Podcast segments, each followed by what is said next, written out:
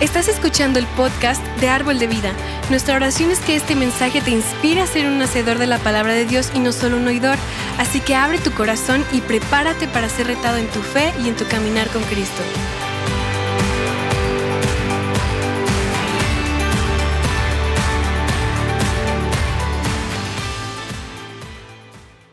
Toma tu lugar, voltea con el que está a tu lado y dile, ni se te ocurra distraerme.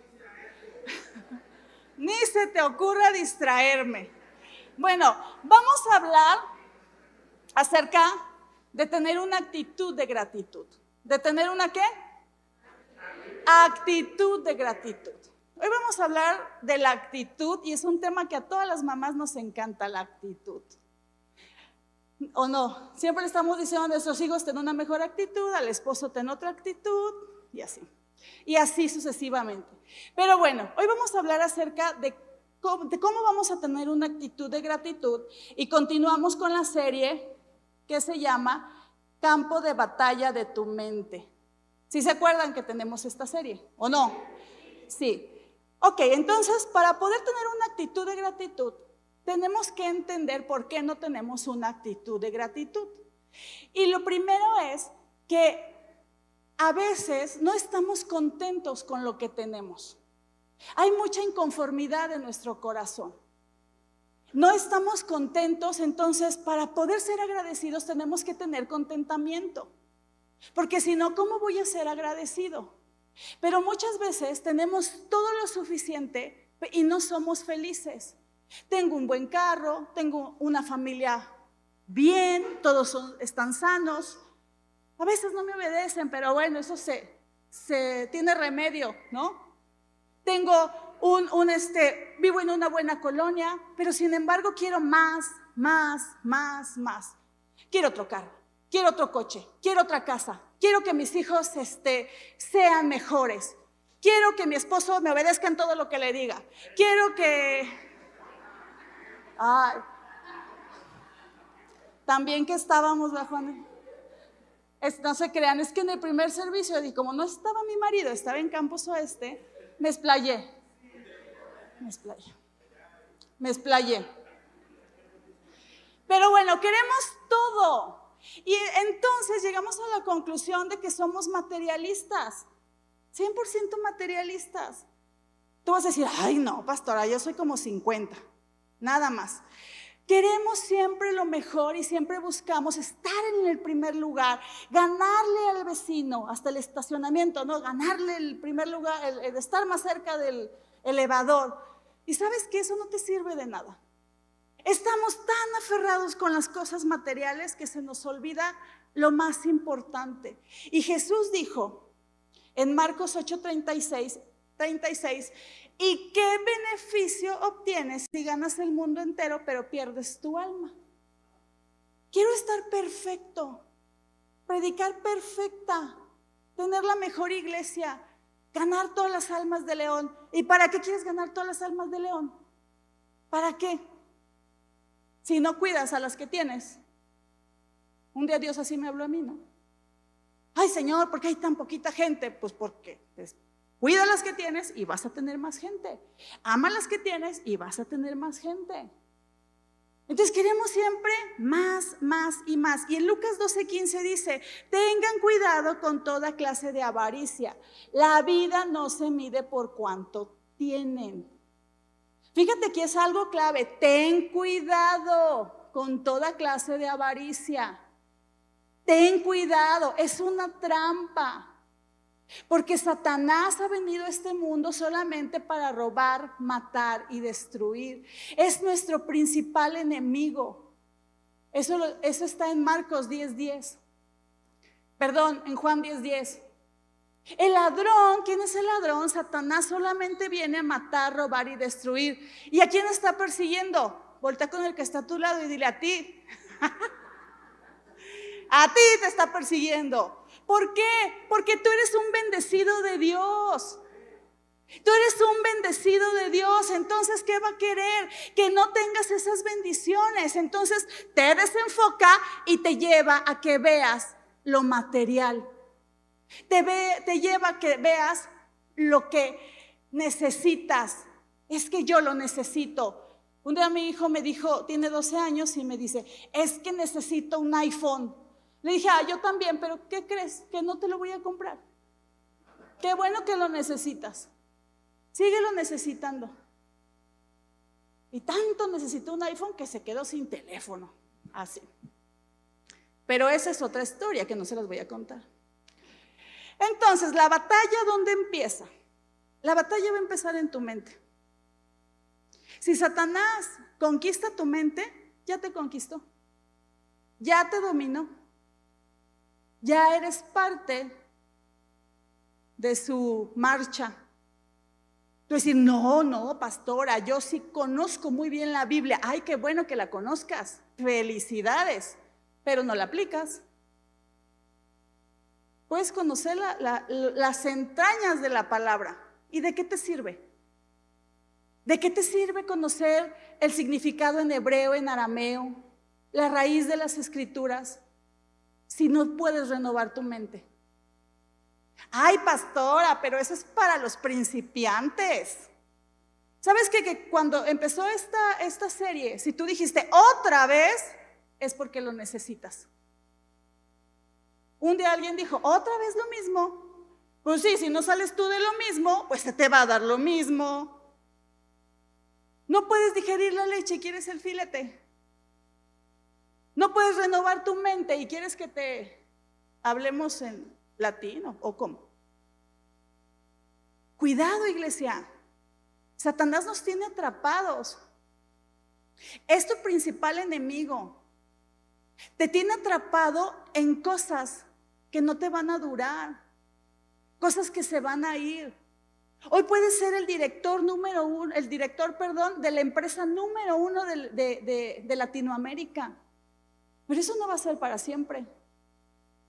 Hoy puede ser el mejor cantante, pero eso no va a ser para siempre. Hoy puede ser el mejor predicador, pero eso no, no va a ser para siempre. Yo siempre he dicho, todo el mundo puede enseñar y todo el mundo puede predicar. Todo el mundo pero no todo mundo puede cambiar. Por eso la palabra dice, tienes que renovar tu mente. Y Satanás usa dos herramientas, son las más importantes. Una es la herramienta de la comparación. Aguas con la comparación. Porque ¿sabes qué pasa con la comparación? La comparación va a hacer que te vuelvas loco. La comparación hace que veas lo que el otro tiene. La comparación hace que te estés fijando en los beneficios de los demás. ¿Y sabes cuál va a ser el resultado? Que sí, efectivamente vas a encontrar mejores cosas en otras personas. Vas a encontrar lo que tú no tienes. Y, y Satanás es en eso que te quiere enfrascar, en lo que otros tienen, para que no veas lo que Dios te ha dado a ti. Y cuando no vemos lo que Dios nos ha dado, no lo vamos a poner en práctica, no lo vamos a explotar. Cuando no vemos lo que Dios nos ha dado, estamos perdiendo el tiempo. No somos buenos mayordomos. Es como si yo me fijara solo lo que tienen los demás y no las cualidades que tengo yo. Y con eso yo batallé durante mucho tiempo. Siempre me fijaba en las cualidades de otros. Hasta que Dios me dijo, ¿vas a seguir igual? Yo empezamos el ministerio, yo tenía 24 años. 24. O sea, fue hace poquito. Muy poquito. Y yo veía las tremendas pastoras que tenían lo que yo tenía de edad, pero ellas en el ministerio. ¿Y sabes cómo me sentía? Como chiquita, como una hormiga, ¿no? ¿Cómo podía yo comparar 25 años de ministerio con un año de ministerio? Imposible. No puedes compararte con nadie porque tú eres único. Voltea con tu marido y dile, qué bueno que eres único. Porque otro como tú en la tierra no se podría. No se crean. No te creas. Es broma. Es que siempre que le toca a él, ya me tocaba a mí, ¿verdad? Entonces, no puedes comparar. Dos cosas iguales se comparan, dos cosas diferentes no se comparan. Pero esa herramienta la usa Satanás para decir, para que veas lo bueno y para que te olvides de tus promesas. Para que te olvides de lo que Dios ya te dio a ti.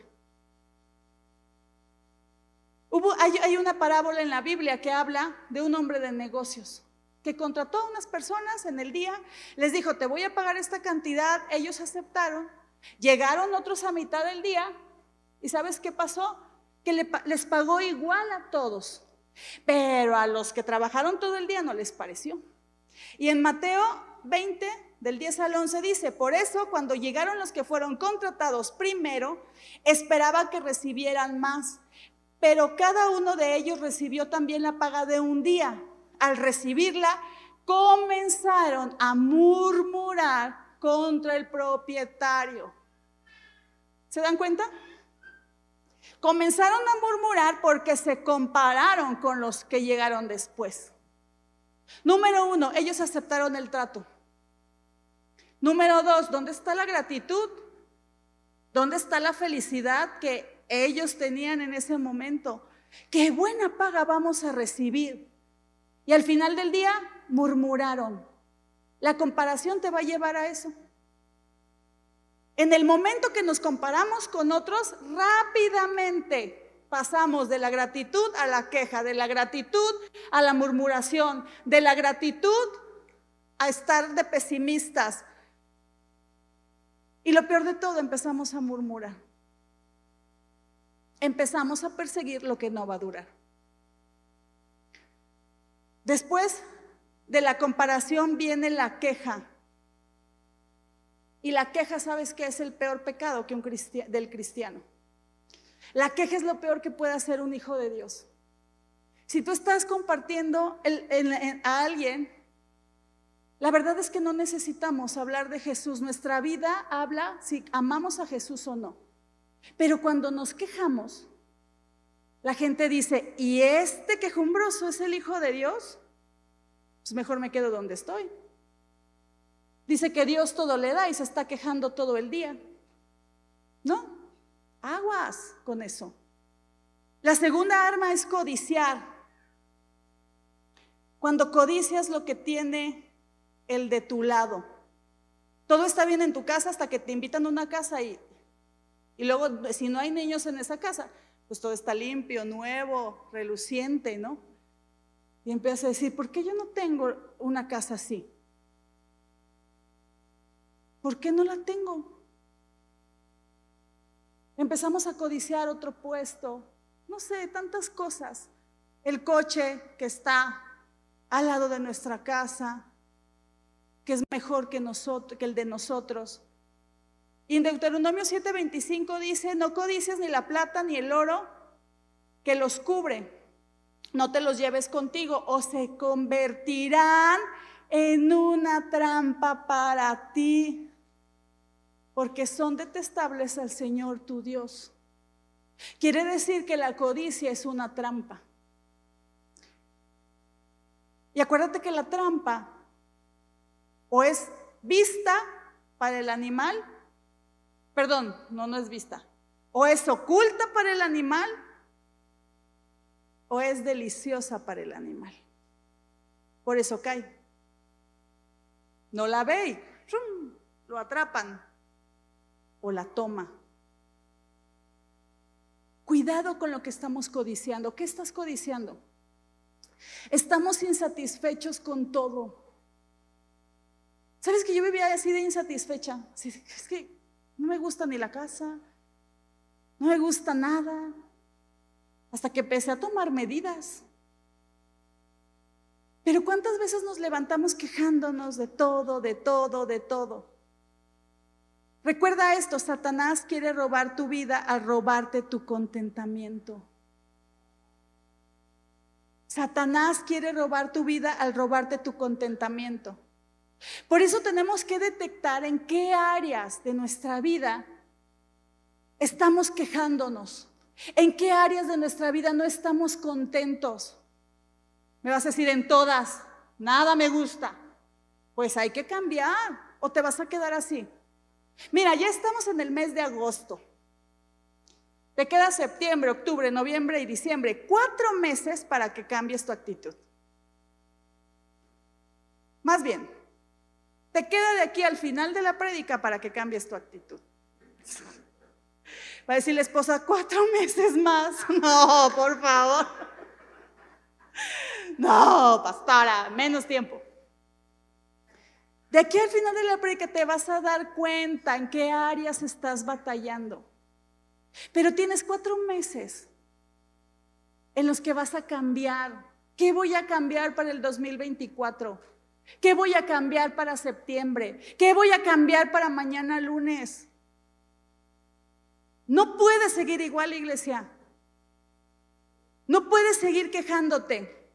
Entonces vamos a ver cuatro áreas donde Satanás le encanta robar nuestro contentamiento. Y son áreas que hemos estado hablando durante toda la serie.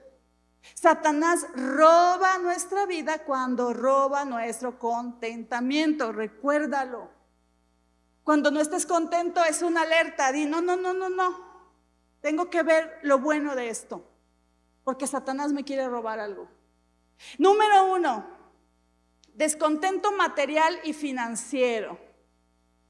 Ay, ay, ay. Sóbale el hombro del, ah, dale una palmadita al hombro del que está a tu lado. Dile, no, no le digas nada, nada más dale una palmadita. y estaban listos, ¿verdad? Para decir algo, pues no. En este descontento es cuando sí tengo, pero quiero más. Sí tengo mucho, pero quiero más. O no tengo nada y me estoy quejando porque no tengo nada. Me quejo de la economía, me quejo de la bolsa, del dólar, de la caída de los CETES, de los pesos. Ni le entiendes si te estás quejando. No. Ni le entiendes si te estás quejando. No me alcanza, no me alcanza, no me alcanza, no me alcanza, no me alcanza, no me alcanza. Y toda la vida te la pasas diciendo, no tengo. Vámonos a comer, no tengo. Vámonos de vacaciones, no tengo. Yo no lo dije. Mi marido le di, les contó hace 15 días, yo no lo dije, ¿eh? él lo dijo, que se quejaba mucho de eso. Y luego llegaban mis hijos y le decían, papá, dame, no tengo, ah, ok, hicieron conmigo, mamá, dame. Decía, mm, ok, vamos a ver cómo le hacemos para tenerlo, ¿no? Cambiaba. Por eso cuando, él, cuando yo me quería ir de vacaciones, él decía, no tengo. Decía, bueno, tú no tienes, yo sí. ¿Te vas o te quedas? ¿No? ¿Te vas o te quedas? No te puedes estar quejando de las cosas financieras, porque sabes que no creo que no tengas. No eres administrado. Es diferente. No tengo para ofrendar, no tengo para diezmar, no tienes. ¿En serio no tienes? Y siempre nos quejamos. Otro descontento es el relacional. Siempre nos estamos quejando de los defectos de nuestro cónyuge. Es que, y es que, y es que, y siempre hay un es que, un pero, un defecto que le estás viendo. Siempre. Pero ¿sabes por qué pasa eso?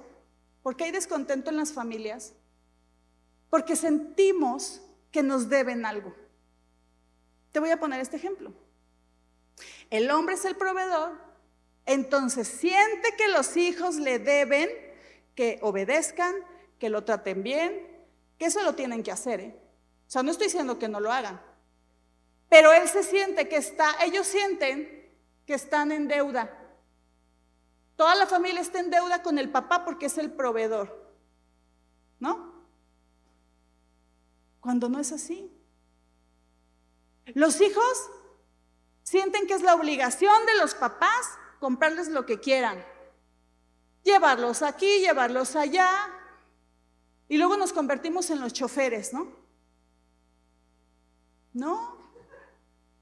Lo siento, pero no. Luego la esposa siente que todos están en deuda porque ella es la encargada de la casa, la que administra el dinero, la que le sirve la comida. Entonces todos están en deuda con ella.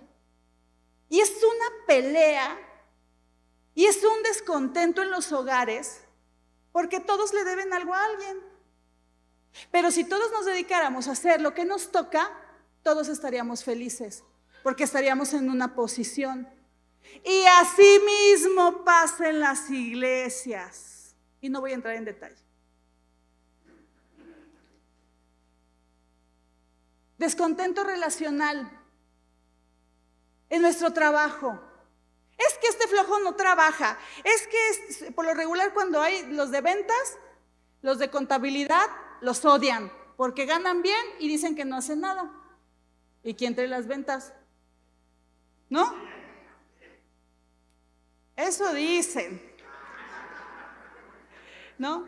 Descontento relacional, o sea, siempre estás viendo el lado negativo a las personas. Otro descontento circunstancial. Ay, todo está mal. El aire está mal, la vida está mal, el clima está mal.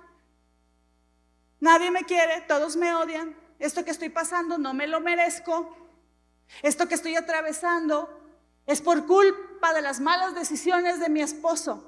Es por culpa de mis hijos que estoy enferma. Es por culpa de, ¿por culpa de quién? Por culpa tuya que te enganchas en todo. Y a todas las cosas les ves lo malo. ¿Quién te metió ahí? Di yo me metí ahí. Los que no dijeron nada es porque ya saben.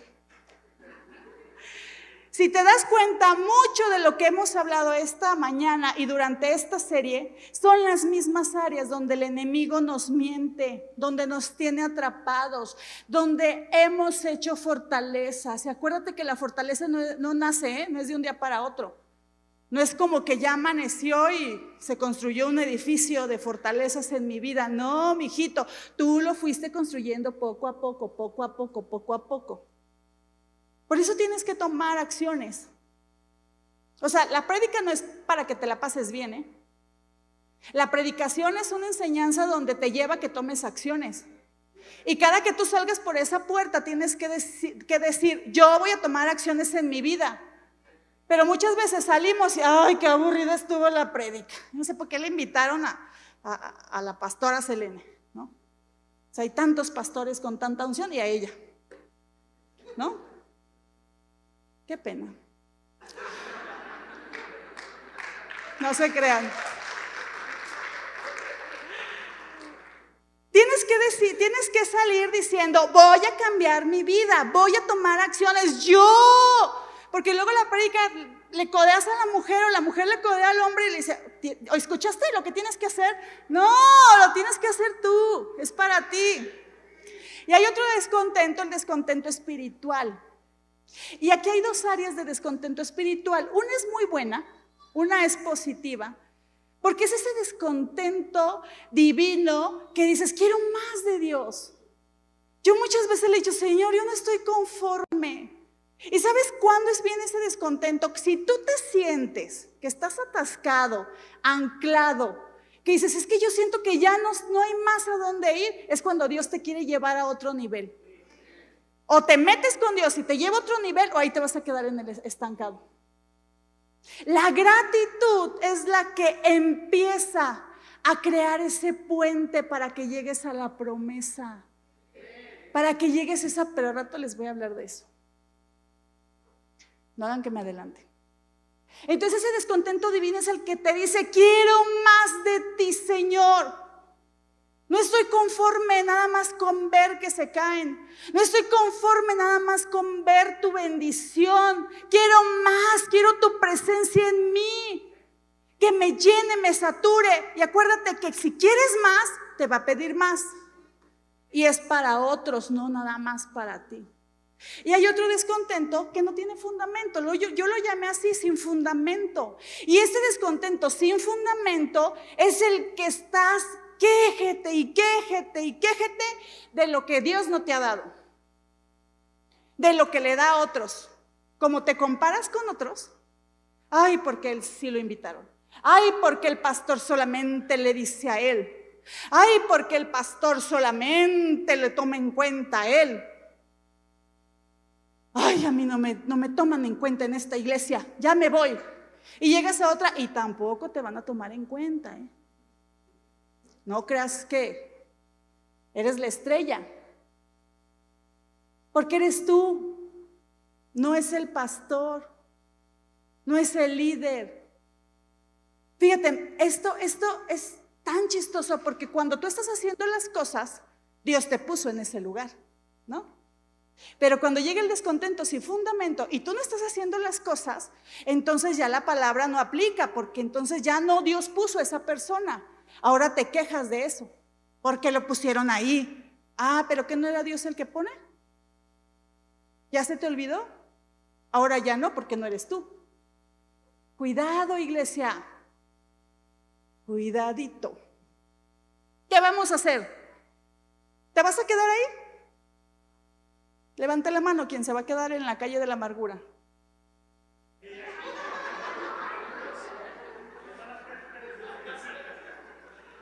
Vamos a empezar. Vamos a... No te puedes quedar. No, te puede, no puedes ser doña Angustias, ¿no? Doña Amargura. Que siempre te estás quejando de todo. Tienes que ir más allá. Por eso Dios restaura lo que pasó. Por eso Dios hace cosas nuevas cada mañana. ¿Qué vas a hacer?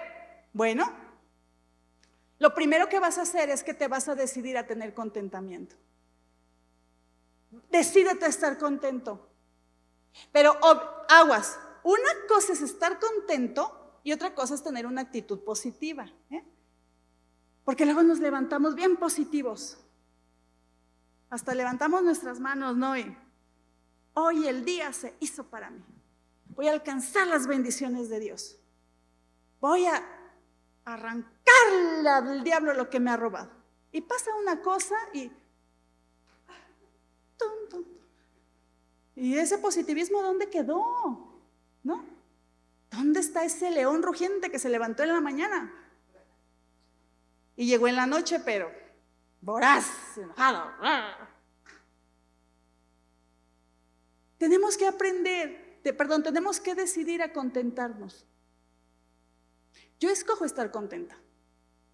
Y yo he batallado con eso, durante mucho tiempo batallé. Ya no, ¿verdad?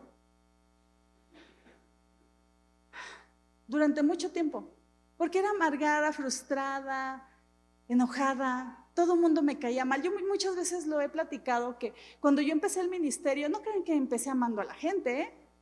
No crean que la gente yo la amaba y decía, ay, los amo, los amo, vénganse a vivir a mi casa, vámonos de vacaciones. Para empezar era Grinch y seguí siendo Grinch cuando estaba en la iglesia. Entonces llegaban las hermanitas llorando y yo decía, no, no, no, no, no, no, que no vaya a llorar, por favor. Porque luego aparte mi marido se encargaba de que me cayeran más gordos, ¿no? Porque estaba orando él, o sea, él estaba orando, a él Dios lo puso, no a mí. Y gritaba, ¿dónde está mi esposa? ¿Dónde está mi esposa? Y por toda la iglesia se enteraba, estábamos chiquitos, ¿dónde estaba la esposa? Y yo escondida así de que dile que no está. Y ya me mandaba alguien y ay, venía la esposa. Ora por ella, abrázala. ¿Tú crees que yo quería orar por ella? ¿Tú crees que yo lo quería abrazar? No. Y si lloraba menos, decía, no, no, no, no. Hasta que un día Dios me dijo, o amas lo que yo amo o te vas a quedar ahí. Y decidí amarlo. Ahora puedo decir que sí amo a la iglesia. No, tampoco te iba a pasar eso, ¿eh?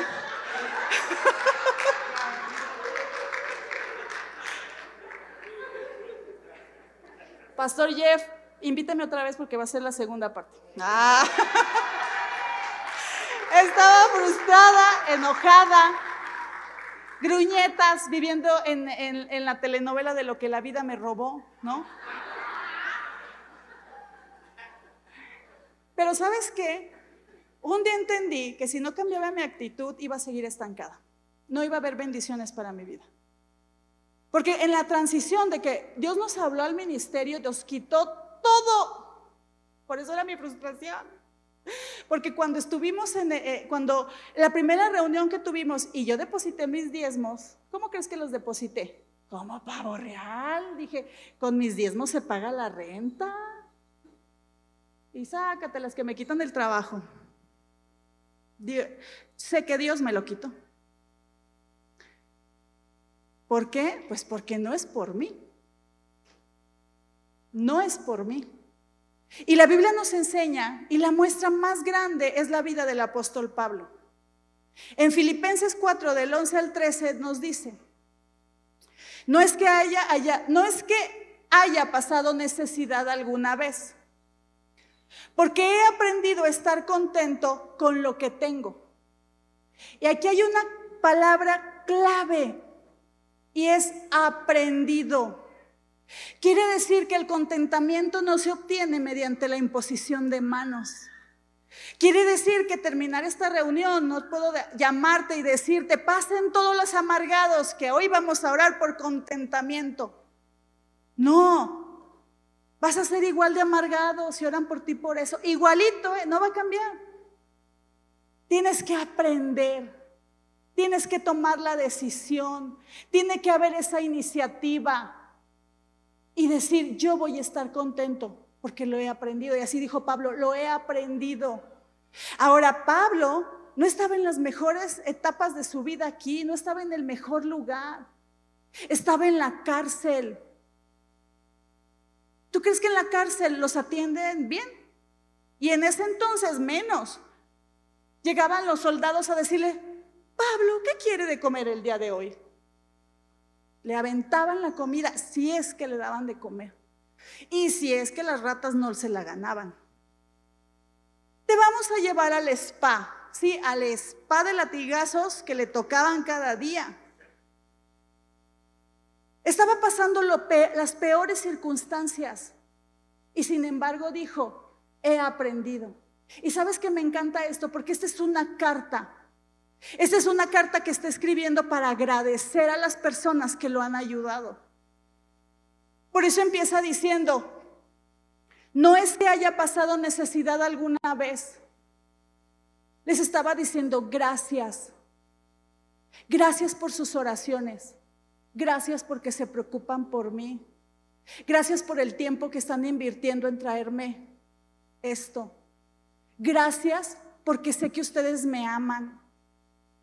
Y no es que lo necesite, pero he aprendido, y viene lo mejor, y viene la clave, a estar contento con lo que tengo.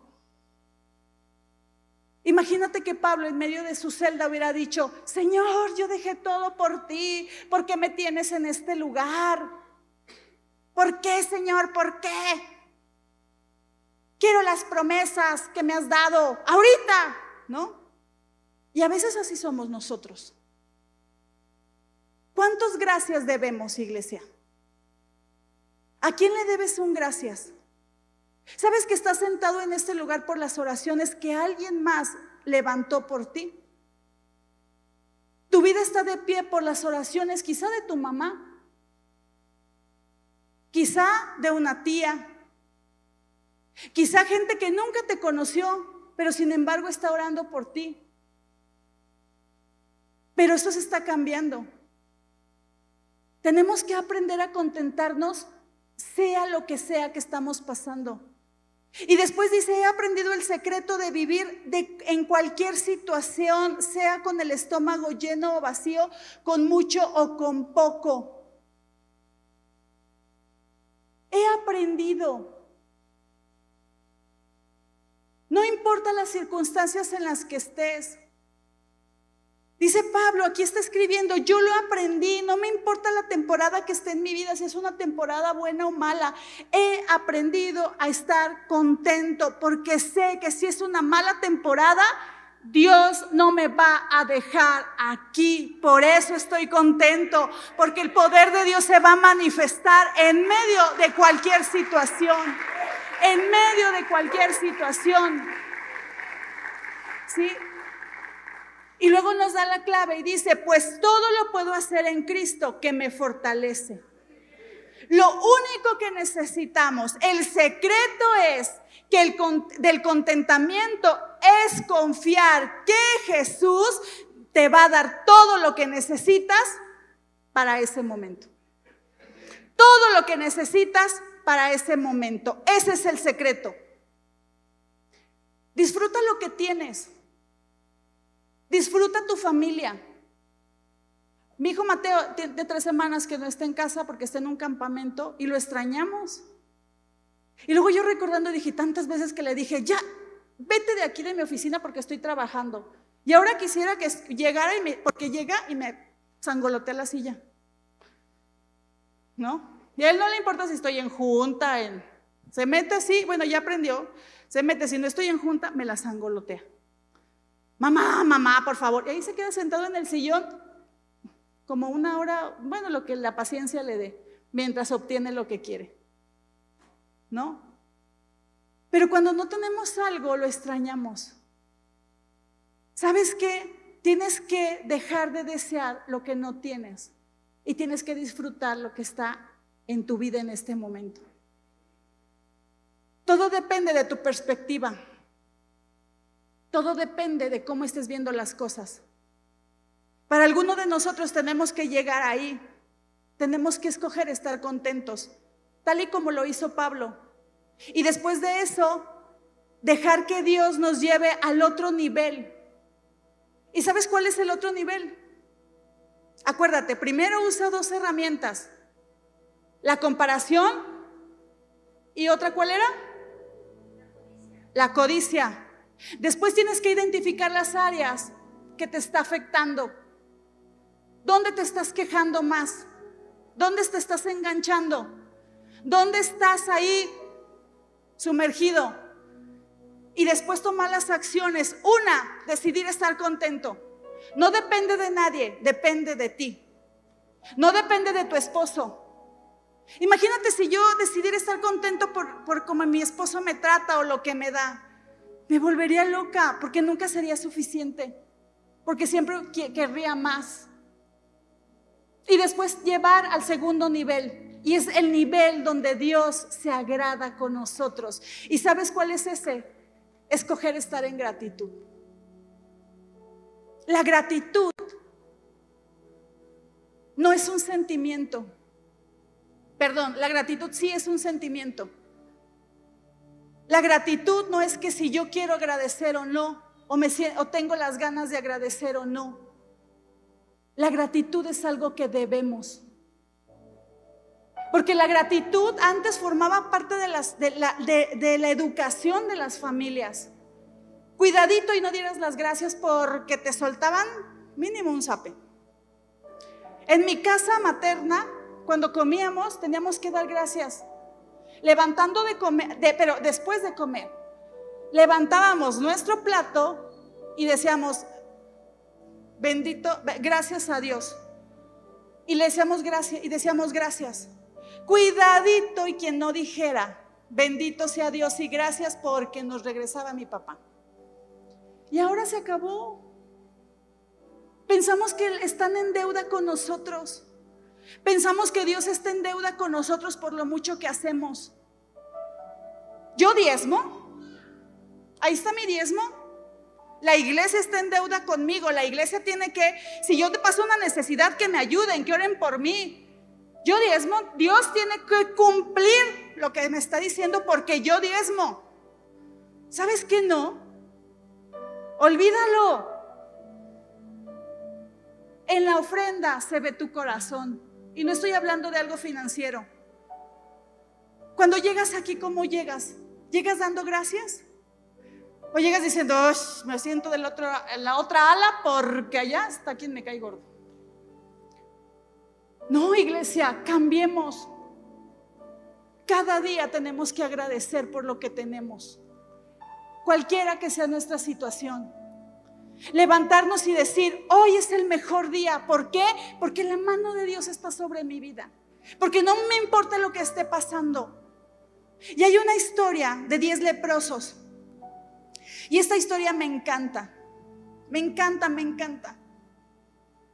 Porque estos diez leprosos dice que, y está en, en, este, ¿en dónde está? Ya se me fue. En Lucas 17 dice que aconteció que mientras se dirigía a Jerusalén, pasó la frontera entre Samaria. ¿Quién? Jesús. Jesús se dirigía a Jerusalén. Pasó la frontera entre Samaria y Galilea.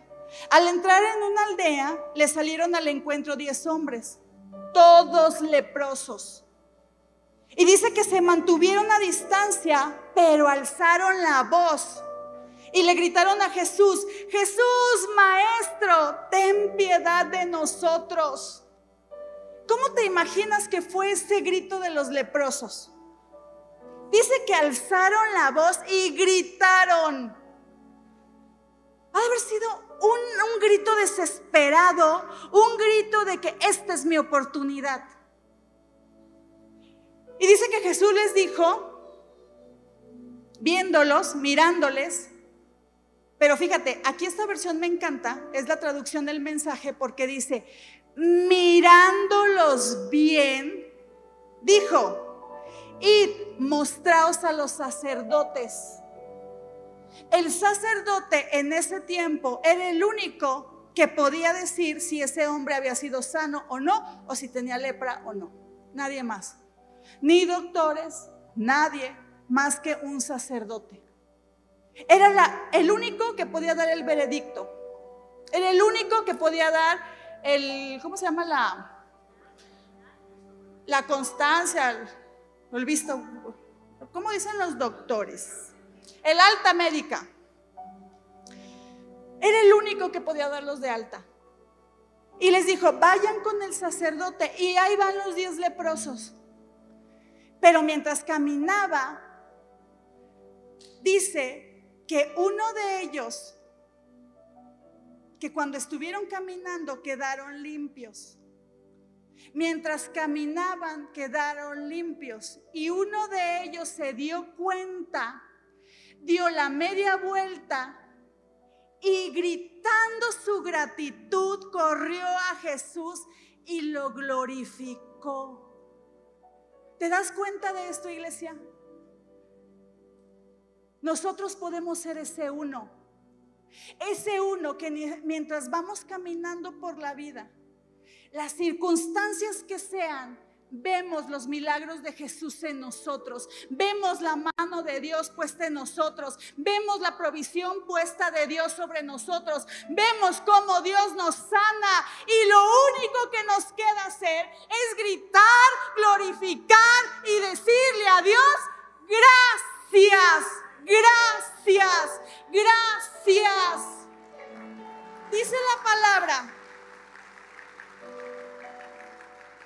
Dice la palabra que no podía agradecer lo suficiente. Su gratitud era tanta que no podía agradecer lo suficiente.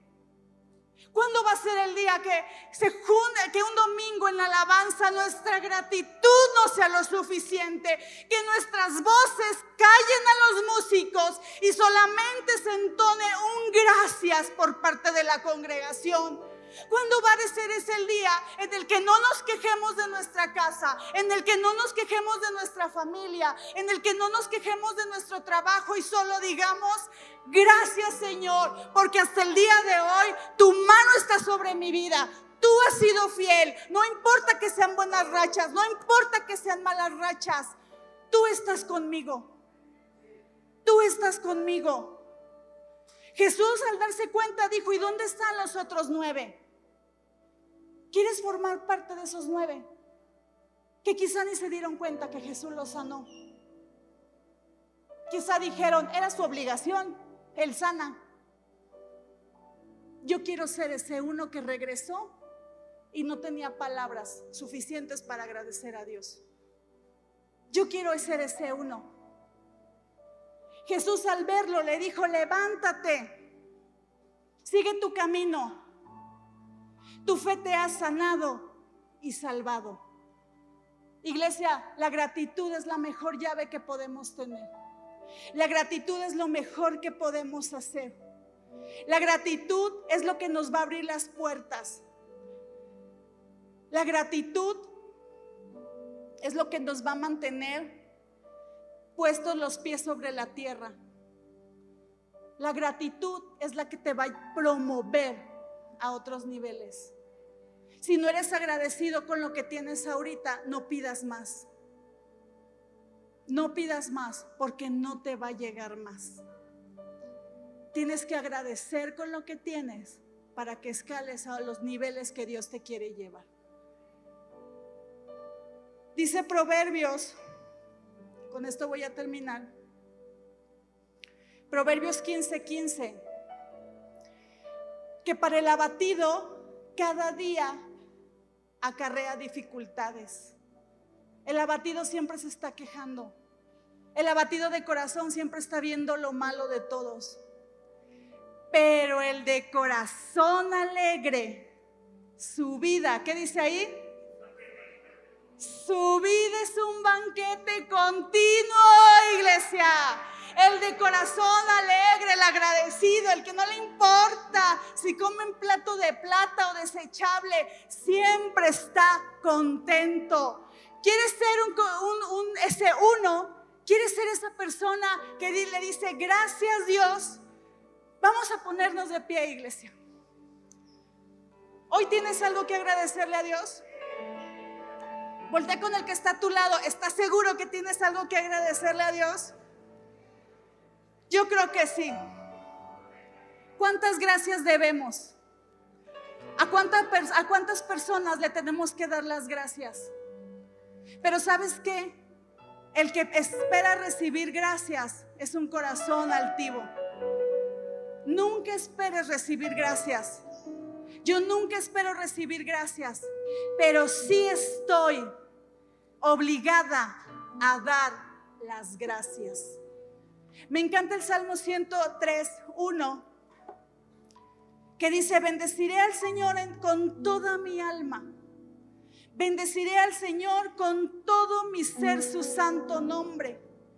Bendeciré al Señor con toda mi alma. No olvidaré ninguno de sus beneficios.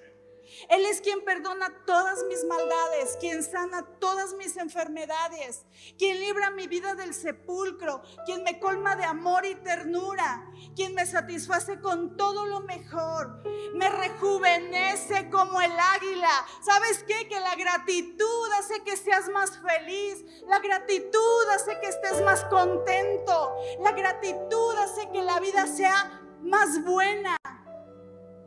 Tenemos que ser agradecidos. Así es de que levanta tus manos. Y me encanta cómo termina este salmo porque dice, bendeciré al Señor con toda mi alma.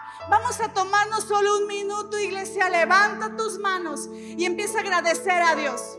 Yo quisiera que todos levantaran sus manos. Todos, todos, todos, todos. Es más, el que está a tu lado no levantó sus manos, levántasela. Y dile, hoy es el día que vamos a agradecer a Dios. Y empieza a agradecer a Dios por lo que te ha dado. Gracias Señor. Gracias Señor porque tu mano está sobre nosotros. Gracias Señor porque tú eres bueno. Gracias Señor porque nos amas tanto que mandaste a tu Hijo, Señor, a que muriera en la cruz. Y a través de esa muerte, a través de esa sangre, somos sanos, libres, prósperos, bendecidos.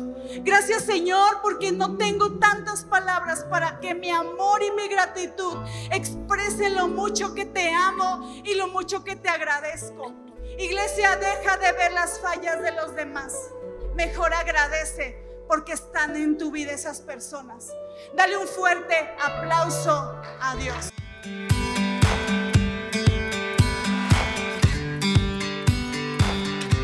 Esperamos que hayas disfrutado de esta palabra. Puedes encontrar más mensajes e información sobre nuestra iglesia en www.arboldevidaleon.com. Queremos invitarte a que nos visites en Boulevard San Juan Bosco 3026, Colonia Cañada del Refugio, o vernos en nuestra página de Facebook Iglesia Árbol de Vida. Una vez más, gracias por escucharnos.